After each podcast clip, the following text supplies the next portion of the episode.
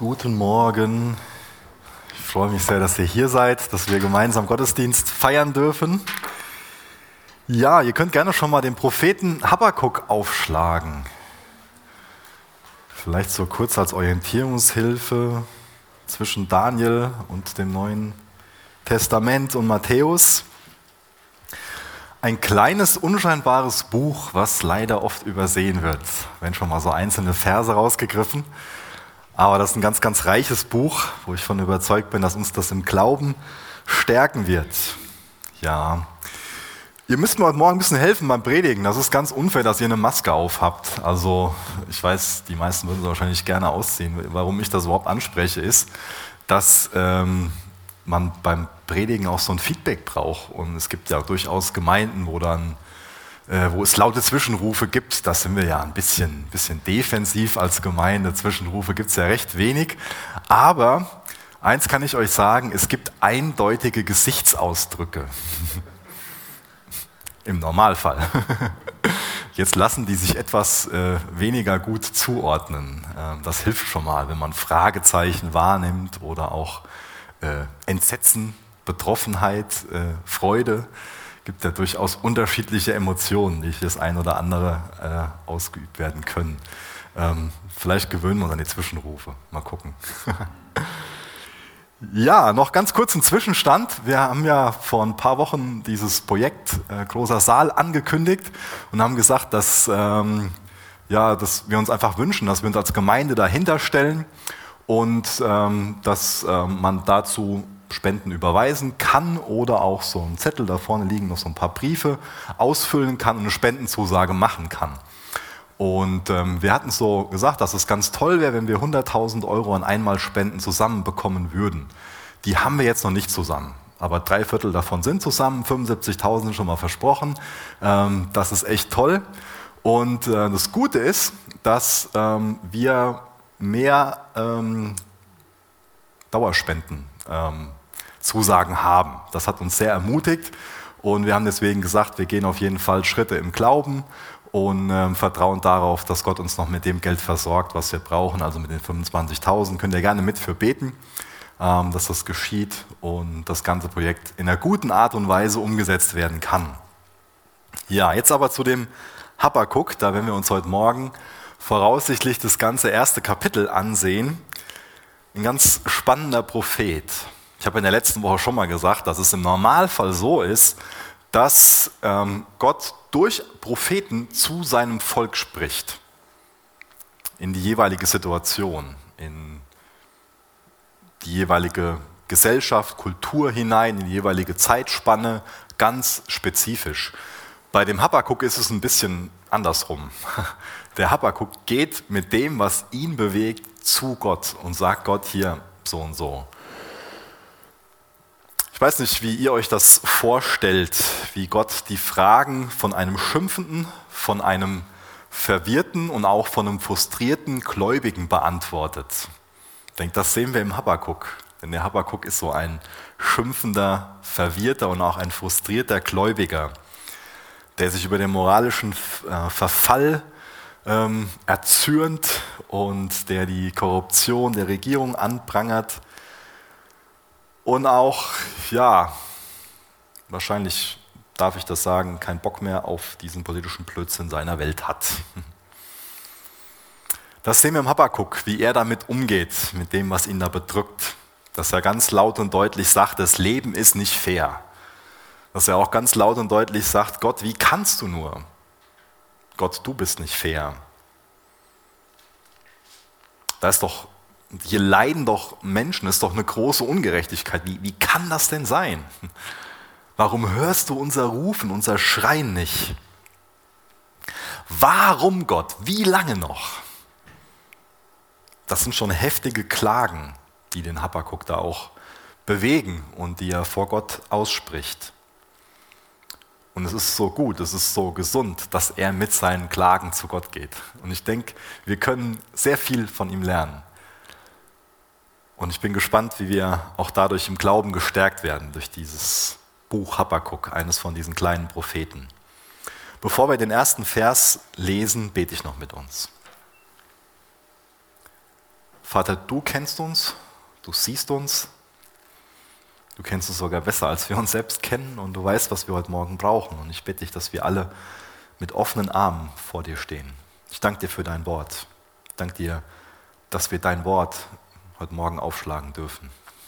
Ich danke dir, dass wir Gottesdienst feiern dürfen, dass wir Gemeinschaft haben dürfen. Ich bitte dich, dass es alles dir zur Ehre ist. Hilf mir, dein Wort weiterzugeben. Sprich in unsere Leben und lass du uns dadurch im Glauben wachsen. Korrigier du uns und gestalte du uns um in dein Ebenbild. Amen. Wir lesen nun mal den ersten Vers und machen dann so ein bisschen eine Einführung in das Buch, Habakkuk 1, Vers 1. Da lesen wir der Ausspruch, den der Prophet Habakkuk geschaut hat. Vielleicht ganz kurz so was zu, damit wir das zeitlich einordnen können. In Ägypten ist ja äh, Israel zu einem eigenen Volk herangewachsen. Aus diesen zwölf Brüdern ist halt ein ganzes ganzes Volk, eine ganze Nation geworden. Dann ähm, ist diese Wüstenwanderung 40 Jahre, ist in der letzten Woche ja auch drum. Dann die Landnahme, das verheißene Land wurde eingenommen. Danach hat dann irgendwann die Zeit der Richter angefangen. Da haben wir uns dann jetzt dieses Buch Ruth auch angesehen, was da ja reinfällt. Dann die Zeit der Könige. Und dann in 926 vor Christus, das ist nochmal so ein ganz wichtiges Datum, da hat sich die Nation Israel quasi geteilt in das Nord- und in das Südreich. 400 Jahre vor Christus war dann Funkstille, bis dann Johannes der Täufer und auch Jesus wieder so die Bühne äh, betreten haben. Und wir wissen, dass der Habakkuk, ähm, dass der ein Prophet für Juda ist. Das heißt, der muss irgendwann aufgetreten sein zwischen 926 und 400 ganz grob zur Orientierung. Ähm, wir wissen auch, dass er prophezeit hat, als ähm, Assyrien noch die Weltmacht war. Und als dann im Endeffekt, äh, weil er das prophezeit hat, dass Babylon die ähm, ablösen wird. Und dann hilft uns das, wenn wir ein paar Daten uns ansehen, nämlich in 614 vor Christus da ähm, haben die Babylonier Ninive erobert und vernichtet und dann zwei Jahre später, in 612 vor Christus, ähm, dann die assyrische Hauptstadt Asur. Und die verbliebenen Assyrer, die haben dann Hilfe bei den Ägyptern gesucht. Und in 605 fand dann die Schlacht bei Karkemisch statt. Und da ähm, haben dann die Babylonier über Assyrien und Ägypten gesiegt. Und es war eine neue Weltmacht, die dann ähm, quasi so ähm, auf die Bühne getreten ist. Ja, in 605 und 597 vor Christus sind die Babylonier dann verschiedene Male in Juda eingefallen und haben Jerusalem belagert und 586 vor Christus fiel dann Jerusalem und auch der Tempel wurde durch die Babylonier vernichtet. Das hilft uns jetzt, dass wir sagen können, dass der Habakkuk auf jeden Fall die Regierungszeit von dem König Josia erlebt hat. Der Josia hat von 640 bis 609 vor Christus regiert. Und unter ihm gab es richtig gute Reformen zum Teil. Das war ein ganz ähm, ja, ein grauenhafter Zeitabschnitt in der Geschichte Israels. Aber durch den Josia wurden wieder einzelne Altäre, wo, dem, wo die Israeliten dem Baal geopfert haben, ähm, zerstört, eingerissen und man hat das Gesetz des Mose wiedergefunden. Muss man der Zunge zergehen lassen. Die haben das Gesetz des Mose wiedergefunden. So, hoch, da gab es ja noch was. Da hat Gott ja mal zu uns gesprochen. Also ich denke, da wird uns bewusst, wenn wir, wenn wir jetzt diese Information haben, dass die das Wort Gottes komplett verloren hatten, das Gesetz des Mose komplett verloren hatten, ähm, da hat keiner mehr drüber nachgedacht. Und dann hat der Josia, wurde das im Tempel wiedergefunden, hat daraus vorgelesen, hat dann gemerkt, oh, wir leben ja ganz, ganz anders, ähm, als wir eigentlich ähm, von dem Bund, den Gott mit uns geschlossen hat, leben sollten. Und hat dann angefangen, gute Schritte zu gehen. Aber das ähm, Volk Israel hat zu dem Zeitpunkt sehr gottlos gelebt. Ganz viele okkulte Praktiken haben dem Baal und der Astarte geopfert und die Judäer haben sogar ihre Kinder dem Moloch geopfert. Also ein grauenhafter moralischer Zustand. Und das hat der Habakkuk miterlebt, diesen grauenhaften Zustand, wo dann aber dieser König Josia gute Reformen eingeleitet hat und wo es einen Aufschwung gab. Und ähm, in 609 äh, ist der Josia dann verstorben und sein Sohn, der Joachim, ähm, hat dann das Volk wieder neu ins Verderben geführt. Und das ist an sich so die Zeitspanne, in der das Buch fällt. Also auf der einen Seite hat der Habakkuk miterlebt, wie es eine, ja, ich denke, man kann schon Erweckung sagen, ähm, hat eine Erweckung miterlebt, so, so einen geistlichen Neuaufbruch, aber auch wieder einen ganz massiven Niedergang. Ich denke, das hilft uns ganz gut, das Buch ein bisschen einzuordnen. Wir wissen, dass die wirklich, das war ein katastrophaler geistlicher Zustand. Und diesen Zustand, den beklagt der Habakkuk. Und von dem wissen wir gar nicht so viel sonst. Also nur seinen Namen und dass er sich selbst Prophet nennt. Und im dritten Kapitel, da schreibt er einen Psalm und deswegen gehen einige ähm, Theologen davon aus, dass er ein, Priester im Tempel war, der ähm, für die Anbetung Gottes im Tempel zuständig war, der die geleitet hat. Das haben wir eben gelesen, dass das der Ausspruch Habakkuks ist. Und es ist interessant, dass man dieses Wort Ausspruch auch mit dem Wort Last übersetzen kann. Und das werden wir in den nächsten Versen jetzt lesen, dass auf dem Habakkuk eine ganz, ganz schwere Last war. Das platzt quasi so aus ihm heraus, was da als schwere Last auf ihm liegt. Vers 2 bis Vers 4. Wie lange, Herr, rufe ich schon um Hilfe und du hörst nicht? Wie lange schreie ich zu dir, Gewalttat, doch du rettest nicht? Warum lässt du mich Unrecht sehen und schaust dem Verderben zu, so dass Verwüstung und Gewalttat vor mir sind? Streit entsteht und Zank sich erhebt. Darum erstirbt die Weisung und der gerechte Rechtsspruch kommt nie mehr heraus.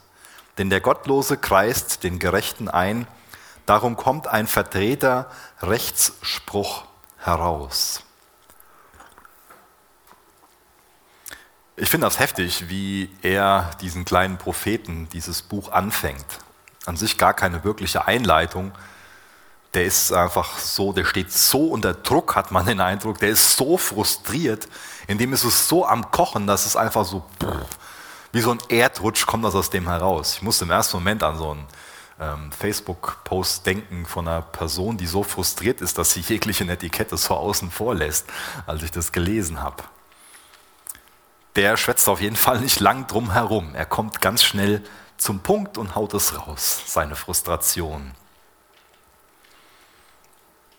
Er schreit das heraus, was er als Last auf sich spürt. Er schreit das heraus, was er nicht mehr ertragen kann.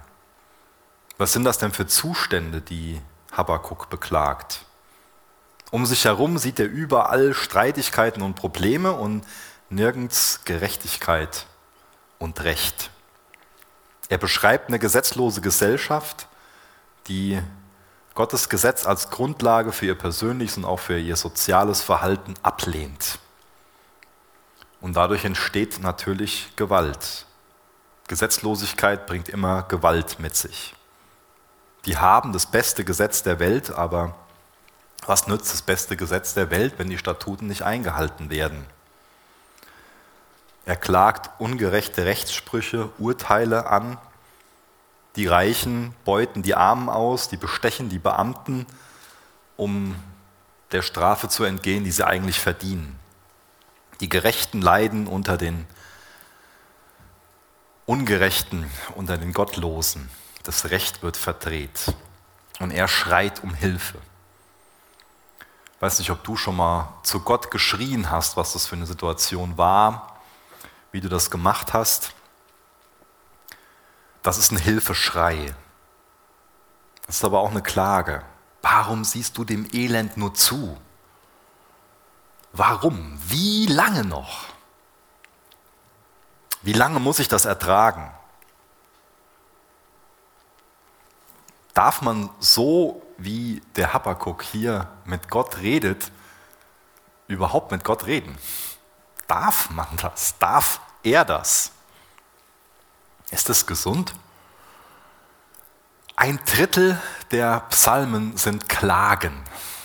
Ein Drittel. Das ist schon sehr viel. Außerdem gibt es dieses Buch Klagelieder in der Bibel.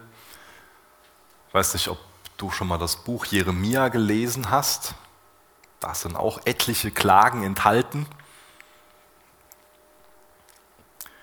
Oder denk mal über Jesus nach, wie er am Kreuz hing. Auch er hat gefragt, warum? Warum hast du mich verlassen? Aber wem werden diese Fragen gestellt?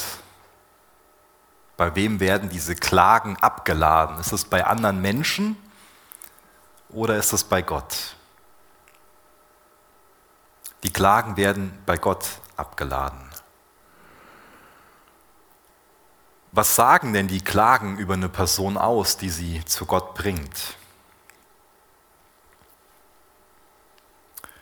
Ist Gott wirklich Liebe? Wenn Gott nicht die Liebe ist, dann brauche ich doch auch nicht zu fragen, warum das und das passiert.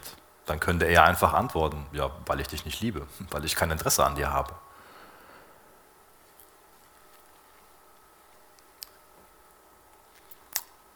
Vielleicht scheint sich Gott ab und zu nicht zu interessieren. Ist Gott denn wirklich allwissend? Wenn ich nicht an seine Allwissenheit glaube, dann muss ich ja auch nicht fragen, muss ich ja auch nicht klagen. Gott könnte ja einfach über unsere Situation sagen, ja, ich weiß doch gar nichts davon.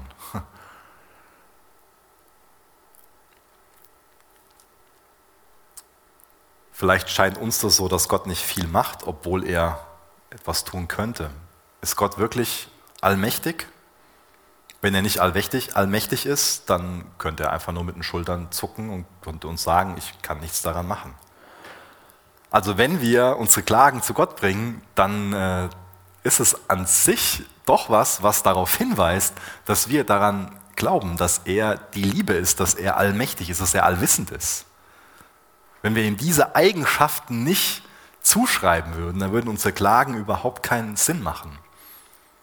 Und er hält es sehr gut aus, wenn wir unsere Klagen zu ihm bringen. Er will eine Beziehung zu uns haben.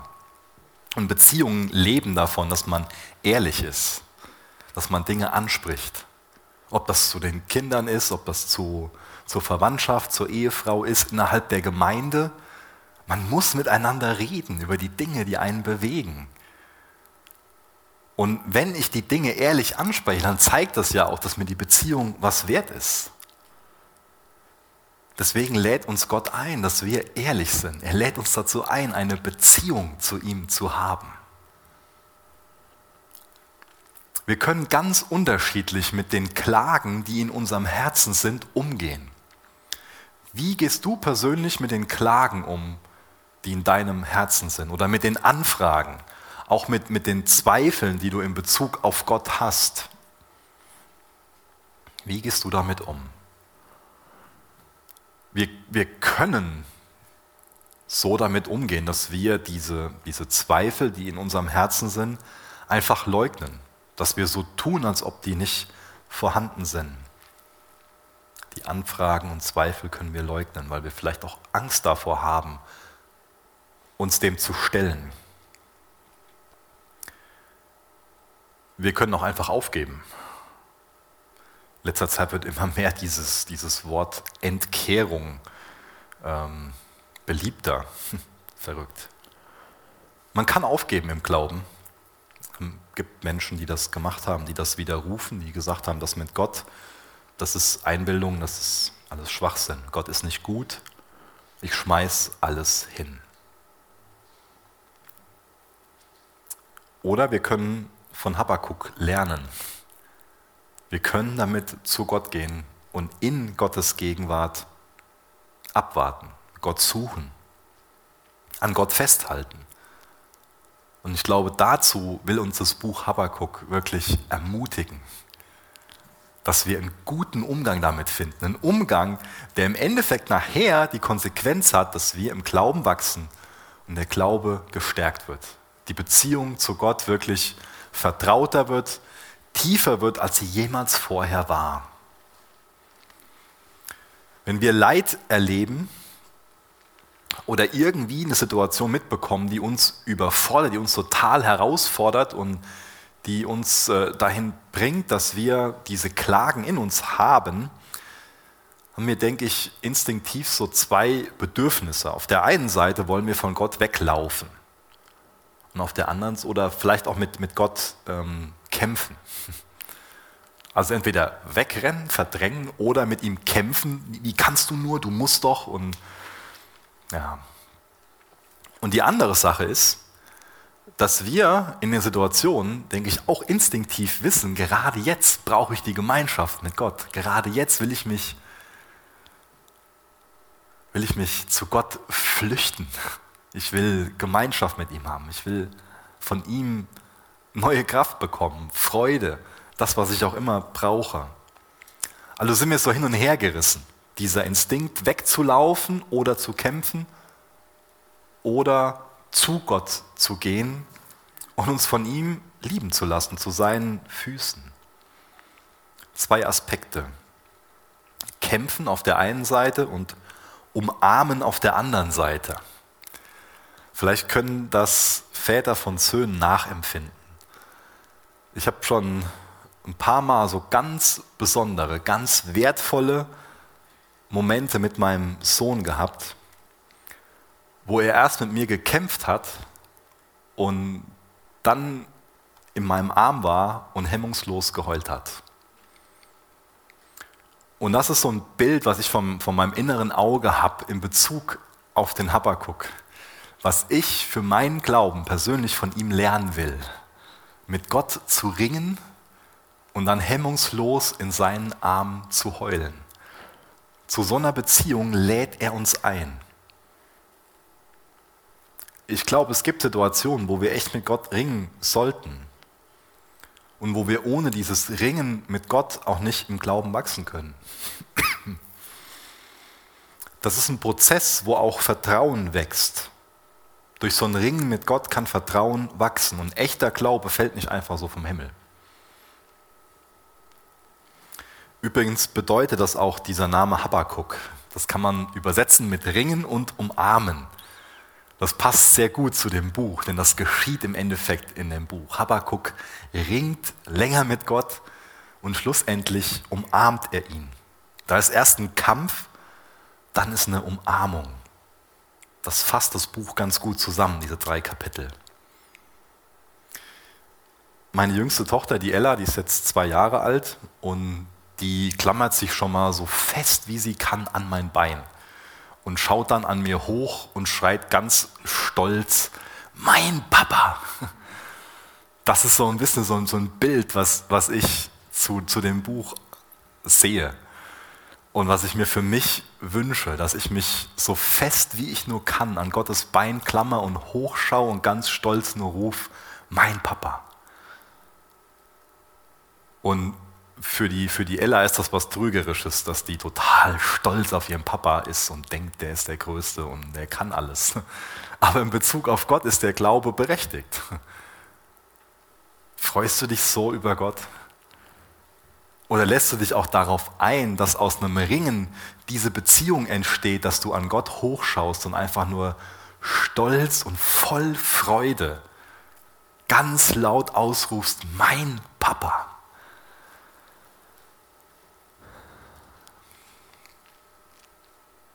Ich denke, es gibt eine Krankheit im Christentum, die sich selektives Bibellesen nennt.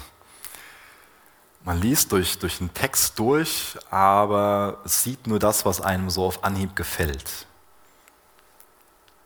Und daraus entsteht schon mal so ein Denken, ja, wenn wir mit Gott leben, dann geht es nur nach oben von Freude zu Freude und von Segen zu Segen. Und wenn ich Jesus in meinem Leben habe, dann ist alles easy und ich bin nur uh, gut drauf und alles ist einfach schön und harmonisch. Wie sieht es denn mit Wüstenzeiten aus? Wenn, wenn, wir Wüstenzeiten leugnen oder meinen, das darf es in einem Leben von einem Christ nicht geben, meine, dann, dann können wir nur selektiv Bibel gelesen haben. Ich meine, Jesus selbst wurde vor seinem öffentlichen Wirken in die Wüste geführt und dort versucht. Es gibt Wüstenzeiten in unserem Leben. Wie gehst du mit diesen Wüstenzeiten um? Lässt du es zu, dass Gott in der Zeit das in deinem Herzen wirkt, was er gerne tun will? Lässt du es zu, dass er dich umgestaltet in sein Ebenbild?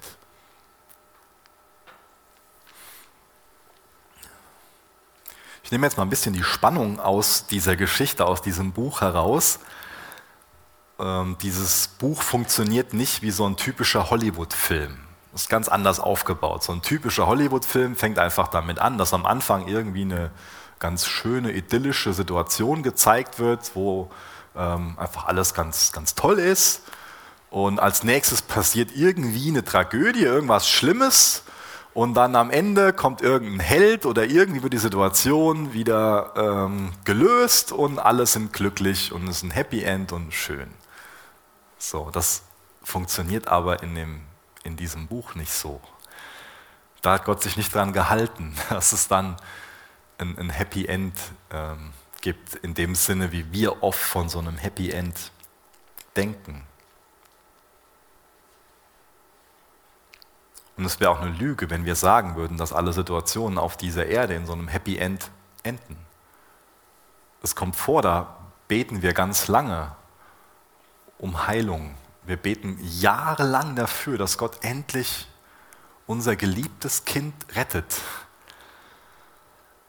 Dass endlich unsere Eltern Jesus kennenlernen oder was es auch immer für dich ist. Aber es geschieht nicht. Habakkuk hat kein Happy End in dem Sinne, dass sich sein Wunsch erfüllt. Aber es hat ein Happy End in dem Sinne, dass er am Ende Gottes Bein umklammert und laut ausruft, mein Papa. Wir lesen mal das, was Gott ihm antwortet, Vers 5 bis Vers 11. Seht euch um unter den Nationen und schaut zu, und stutzt, ja staunt. Denn ich wirke ein Werk in euren Tagen. Ihr glaubtet es nicht, wenn es erzählt würde. Denn siehe, ich lasse die Chaldäer, das sind die Babylonier, so ein anderes Wort für die, ich lasse die Babylonier erstehen, die grimmige und ungestüme Nation, die die Weiten der Erde durchzieht, um Wohnplätze in Besitz zu nehmen, die ihr nicht gehören. Schrecklich und furchtbar ist sie. Von ihr selbst gehen ihr Recht und ihre Hoheit aus. Und schneller als Leoparden sind ihre Pferde und angriffslustiger als Wölfe am Abend. Es stampfen ihre Pferde, ihre Pferde kommen von fern her, fliegen herbei wie ein Adler, der sich auf den Fraß stürzt. Jeder kommt zur Gewalttat. Ihre Front strebt unaufhaltsam vorwärts und Gefangene rafft sie zusammen wie Sand. Mit den Königen treibt sie ihren Spott und Fürsten sind ihr ein Gelächter. Über jede Festung lacht sie, schüttet einen Erdwall auf und nimmt sie ein. Dann fährt sie daher wie der Wind und zieht weiter und wird schuldig. So ist der, dem die eigene Kraft sein Gott ist. Gott antwortet. Er beantwortet die Klagen, die Anfragen von dem Habakkuk. Aber er antwortet nicht auf die Art und Weise, wie der Habakkuk sich das ersehnt hat. Gott sagt ihm, öffne deine Augen, in deiner Generation, in deiner Zeit wirke ich ein Werk. Ich bin am Werk. Aber Gott ist nicht in der Art und Weise am Werk, wie der Habakkuk sich das ausgemalt hat. Er bekommt eine ganz andere Antwort. Das ist der bildhafte Antwort, wo beschrieben wird, wie mächtig die Babylonier in Zukunft werden und wie grausam sie sich verhalten werden, wie zerstörerisch sie unterwegs sind. Das hört sich für mich so ein bisschen an, als ob ja, auf die heutige Zeit übertragen, wenn wir jetzt für eine Erweckung in Deutschland beten, Gott so antwortet, ich werde das Problem durch eine islamische Invasion beheben. Hä? Gott, wie soll ich das denn verstehen? Ich will nicht ein größeres Problem haben, sondern eine Lösung dieses Problems. Gott antwortet hier nicht auf die Art und Weise, dass er einen neuen Josia schickt. Er schickt auch keinen Luther, er schickt keinen Reformator, sondern er schickt Gericht. Gott sendet die Chaldäer. Wie gesagt, ein anderes Wort für die Babylonier. Die waren sehr grausam, sind sehr demütig mit den Königen umgegangen, die sie besiegt haben, haben die zum Teil in Käfige gesperrt und zur Schau gestellt. Wir wissen von dem König Zedekia, dass als er von den Babyloniern ähm, gefangen genommen wurde, dass seine Söhne vor seinen Augen getötet wurden und er dann ähm, erblindet wurde von denen, weil die wollten, dass das das Letzte ist, was er gesehen hat. Dann haben sie ihn ins Exil geführt. Das war so ihre Deportationspolitik. Vier Millionen Menschen haben sie verschleppt. Ja, Gott ist geduldig. Gott ist barmherzig und Gott ist langmütig. Er ist gütig. 722 vor Christus wurde das Nordreich aufgrund ihres Götzendienstes durch die Assyrer gerichtet. Also nur ein paar Jahre vorher. Das heißt, Gott hat auf ganz, ganz viele unterschiedliche Art und Weise zu Juda gesprochen, hat Juda aufgezeigt, wenn ihr weitermacht mit eurem Götzendienst, dann endet ihr am Ende dort. Unzählige Male hat Gott zu ihnen gesprochen, auf eine ganz unterschiedliche Art und Weise, aber sie waren halsstarrig. Sie wollten nicht hören. Jahrelang. Es muss allen klar gewesen sein, dass das, was sie tun, Konsequenzen mit sich bringt. Es muss allen klar gewesen sein, auf, auf der Grundlage, dass Gott so lange zu ihnen gesprochen hat, durch so viele verschiedene Situationen, dass, sie, dass es nicht in Ordnung ist, wenn sie so weitermachen. Und irgendwann gibt es einen Punkt, auch heute noch, wo der Becher überfließt, wo das Gericht kommt. Das ist oft eine Sache, die, die wir so ein bisschen umschiffen. Entschuldigung. Vielleicht ist das mit dem Gericht so ein Thema, was wir gerne schon mal umschiffen wollen, wenn wir da persönlich für uns drüber nachdenken, dass wir so tun, als ob unsere Ungerechtigkeit ja keine Konsequenzen haben kann oder dass auch schon mal Gott angeklagt wird, weil er richtet und wir verstehen sein Gericht nicht. Aber wenn ich über mich nachdenke als, als Kind, wo ich keine Konsequenzen gespürt habe, habe ich auch nicht wirklich dazugelernt. Und das ist ein wichtiges Prinzip. Wenn wir keine Konsequenzen tragen müssen für das, was wir gemacht haben, werden wir nicht erwachsen. Das ist ein Prinzip aus der Erziehung und das ist auch ein Prinzip für unser geistliches Wachstum. Wenn wir nicht die Konsequenz von dem tragen müssen, was wir zu verantworten haben, was wir gemacht haben, werden wir nicht erwachsen. Das heißt, wir werden auch nicht geistlich reifen, wenn unser Handeln da keine Konsequenzen hat. Gott gibt jetzt hier keine Erklärung ab, sondern er gibt eine Offenbarung. Und ich glaube, gerade dann, wenn, wenn wir so Zeiten des Zweifels haben, dann brauchen wir eine neue Sicht auf Gott. Dann schuldet uns Gott keine Erklärung, aber Gott offenbart sich denen, die ihn suchen. Was macht er jetzt mit dem Habakkuk? Was antwortet er jetzt Gott? Vers 12 bis zum Ende von dem Kapitel. Habakkuk antwortet, bist du nicht von Alters her, Herr, mein Gott, mein Heiliger? Wir werden nicht sterben. Herr, du hast sie zum Gericht eingesetzt und fällst zum Züchtigen sie bestimmt. Du hast zu reine Augen, um Böses mit ansehen zu können, und Verderben vermagst du nicht anzuschauen. Warum schaust du dann den Räubern zu, schweigst, wenn der Gottlose den verschlingt? Der Gerechter ist als er.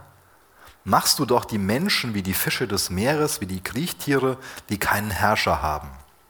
Sie alle holt er mit der Angel herauf, er schleppt sie mit einem Fangnetz fort und sammelt sie in seinem Garn. Darüber freut er sich und jubelt.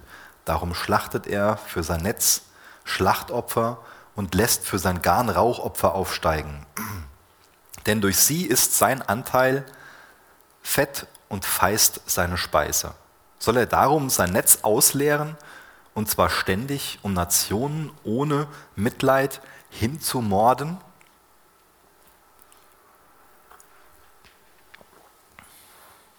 Erstmal großes Unverständnis bei dem Habakkuk. Was ist das denn bitte schön für eine, für eine Nachricht? Was ist das bitte schön für eine Antwort? Wir, ich bin doch schon am Tiefpunkt. Ich verstehe das eh schon nicht. Und jetzt geht es noch weiter runter? Ich bin doch eh schon am Ende. Warum kommt das dann noch obendrauf? Warum wird es noch schlimmer? Das schafft doch nur ein neues Problem. Wie kann ein Gott, der heilig ist, eine böse Nation gebrauchen, um sein Volk zu strafen?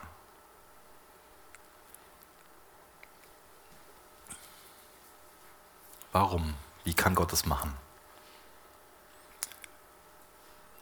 Ich war eben schon mal bei diesem Punkt mit diesem selektiven Bibellesen. Wenn du Jesus vertraust, dann wirst du alle persönlichen Probleme los. Immer wieder eine Lüge, die uns da aufgetischt wird oder die wir selbst uns vielleicht einreden und glauben. Hoffentlich ist es keine Lüge, die in deinem Kopf ist. Wir werden unser grundsätzliches Problem, unsere Schuld los, wenn wir unser Leben Jesus anvertrauen. Aber mit der Beziehung zu Jesus bekommen wir neue Herausforderungen, auch neue Probleme. Gott hat lange Zeit vorher andere Werkzeuge benutzen wollen, um sein Volk liebevoll zu erziehen. Gab es etliches, was, was in ihrem Leben los war. Er hat sie ganz häufig durch Propheten gewarnt, 40 Jahre lang zum Beispiel durch den Jeremia, aber Judah wird nicht wach. Judah wird nicht wach, die sind so tief am Schlafen. Je größer das Licht, umso größer die Verantwortung. Die Babylonier, diese gottlose Nation, hatte kein Licht, hatte keine Erkenntnis in Bezug auf Gott, wenn dann nur eine ganz geringe mögliche Erkenntnis. Das Volk Israel hatte eine ganz große Möglichkeit der Erkenntnis in Bezug auf Gott. Aber wie sind sie mit dem Licht umgegangen? Ich meine, die Babylonier konnten mit dem wenigen Licht, was sie hatten, noch nicht viel, viel Helles sehen. Aber das Volk Israel hat das Gesetz, den Bund, den Gott mit ihnen geschlossen hatte, im Tempel vergessen. Unsere Verantwortung steigt mit dem möglichen Licht, mit der möglichen Erkenntnis. Vielleicht erklärt das Gottes Verhalten hier. Das entschuldigt definitiv nicht die Sünden der Nation Babylon, aber es erklärt ihr Verhalten. Deswegen ist es auch so, dass Sünde im Leben von einem Gläubigen weitaus schlimmer ist als die Sünde im Leben von jemandem, der keine Erkenntnis dazu hat. Wir meinen vielleicht für uns schon mal so, das beanspruchen zu können, dass es immer bergauf gehen muss. Kennst du jemanden, der von seinen Eltern immer verwöhnt wurde, dem immer ja, fast alle Herausforderungen, Probleme aus dem Weg geräumt wurden? Das sind Personen, die einen Hang zum Narzissmus haben, die gewöhnlich zu ausgeprägten Egoisten werden. Gewöhnlich haben so Menschen ganz, ganz viel Mitleid mit sich selber, wenn sie vor einer Herausforderung stehen. Willst du so jemand sein? Willst du, dass Gott dir jede Herausforderung wegnimmt? Dem muss es immer gut gehen? Oder willst du es zulassen, dass du auch durch Herausforderungen wächst? Wenn wir Menschen immer unseren Willen bekommen, dann hat das meist schwerwiegende Folgen für unseren Charakter und keine positiven. Das ist bei Kindern nicht gut, wenn sie immer ihren Willen bekommen und das ist auch für uns nicht gut, wenn wir als geistliche Kinder immer unseren Willen bekommen. Ich führe das jetzt nicht weiter aus, aber lese noch Jakobus 1, Vers 2 und 3 dazu. Und ähm, können wir noch für uns vielleicht später darüber nachdenken. Jakobus 1, Vers 2 und 3. Haltet es für lauter Freude, meine Brüder und Schwestern, wenn ihr in mancherlei Versuchungen geratet, indem ihr erkennt, dass die Bewährung eures Glaubens Ausharren bewirkt. Ich will uns Mut dazu machen, dass wir nicht gegen die harten Umstände ankämpfen, sondern Zuflucht suchen bei Gott, dass wir in die Beziehung zu ihm investieren, dass wir es zulassen, dass er durch harte Umstände das in unserem Leben tut, was er gerne tun will. Kurzer Rückblick, ich hatte eben schon mal diese drei Begriffe leugnen, aufgeben und warten genannt. Wie willst du zukünftig damit umgehen, wenn du sowas in deinem Herzen hast? So eine Anfrage, eine Klage, ein Unverständnis, wenn sich das bei dir breit macht. Wie reagierst du dann? Leugnen, so tun, als ob das nicht da ist? Aufgeben, sich einfach abwenden von Gott? Oder willst du damit in Gottes Gegenwart gehen und auf Gott warten? Ein Vers aus Römer 8, Vers 28 wird sehr oft genannt, wenn man in herausfordernden Umständen ist. Da lesen wir, wir wissen aber, dass denen, die Gott lieben, alle Dinge zum Guten mitwirken oder zum Besten wirken. Denen, die nach seinem Vorsatz berufen sind. Das ist auch ein Satz, der ja auf vielen Postkarten draufsteht und ähm, der oft, ja, ein Vers, der weit, weit verbreitet ist, oft in den Sinn kommt. Und ich finde ihn total kostbar und wertvoll und er solle ganz tief in unserem Herzen sein. Und wir sollten ein richtiges Verständnis von diesem Vers haben und auch den Kontext davon kennen. Was ist denn das Beste? Was ist denn das Gute? Was ist das denn? Im nächsten Vers bekommen wir dann Hinweis drauf, was das ist. Aber ich glaube, wir haben schon mal so ein falsches Denken darüber, was dann zum, zum Besten ist schon mal so, dann verliert jemand seinen Job und dann wird dann gesagt, so ja, das würde dir zum Besten dienen. Nach dem Motto, nächste Woche hast du einen Job, der noch besser ist. Oder das Haus brennt ab, ah, Gott wird dir ein besseres Haus geben. Und das ist Blödsinn, das so zu verstehen. In Vers 29 lesen wir, was das Beste ist. Denn die er vorher erkannt hat, die hat er auch vorherbestimmt, dem Bild seines Sohnes gleichförmig zu sein, damit er der Erstgeborene ist unter vielen Brüdern. Dem Bild seines Sohnes gleichförmig zu sein, ist das Beste für dich und für mich. Und das will Gott durch alle Situationen wirken, dass wir Jesus ähnlicher werden. Und das findet nur in der Beziehung zu ihm statt, das findet nur in der Nachfolge Jesu statt. Nie in der Theorie. Und auch dieses verändert werden, umgestaltet werden, das ist nichts, was einfach so plupp und jetzt ist mal anders. Das ist oft ein, ein, ein schmerzhafter Prozess, wo man sich selbst stirbt. Deswegen lasst uns nicht von Gott wegrennen in solchen Zeiten, sondern zu ihm hinrennen. Aber wir haben schon mal an so Momenten, die wirklich das Potenzial haben, uns Jesus ähnlicher zu machen, den Drang wegzurennen. Dann steht er als liebevoller Chirurg mit dem Skalpell uns gegenüber und uns kommt das vor wie ein Messerstecher, der uns ans Leben will. Dabei will er als liebevoller Chirurg uns umgestalten. Aber wir haben die Tendenz wegzurennen. Dabei sollten wir ihm dem göttlichen Chirurgen vertrauen. Denn auch in diesen Schmerzen dürfen wir erleben, dass er allein Gott ist. Und gerade in den Zeiten, gerade in dem Schmerz, gerade in den Wüstenzeiten erleben wir, dass es allein auf Jesus ankommt. Hiob ist ja so ein klassisches Beispiel. Und auch er hat das erlebt und ruft das in Hiob 42, Vers 5 aus, dass er zwar immer der Auffassung war, dass er Gott so gut kennt, aber dass er erst in seinem großen Leid Gott wirklich kennengelernt hat.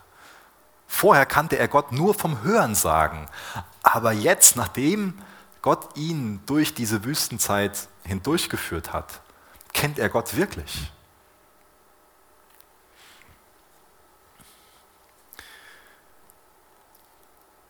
Wir lesen noch Verse aus Römer 11 zum Abschluss. Römer 11, Vers 33 bis Vers 36. Ihr dürft auch schon mal gerne mit mir aufstehen, dann bete ich danach mit uns.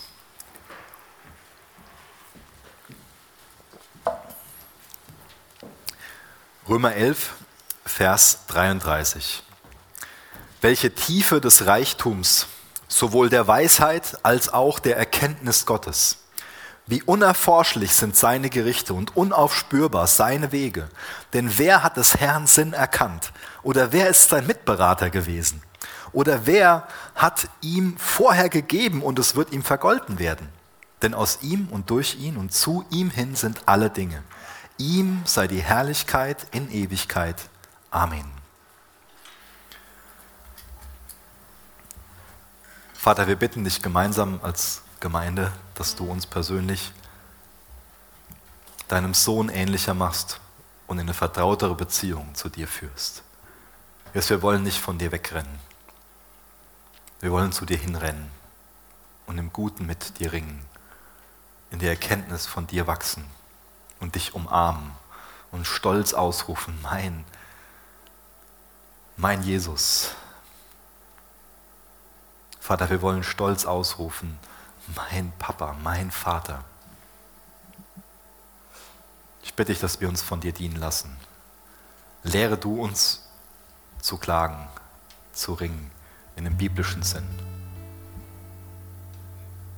Und führ du uns dahin, dass es auch okay ist, dass wir vieles nicht verstehen.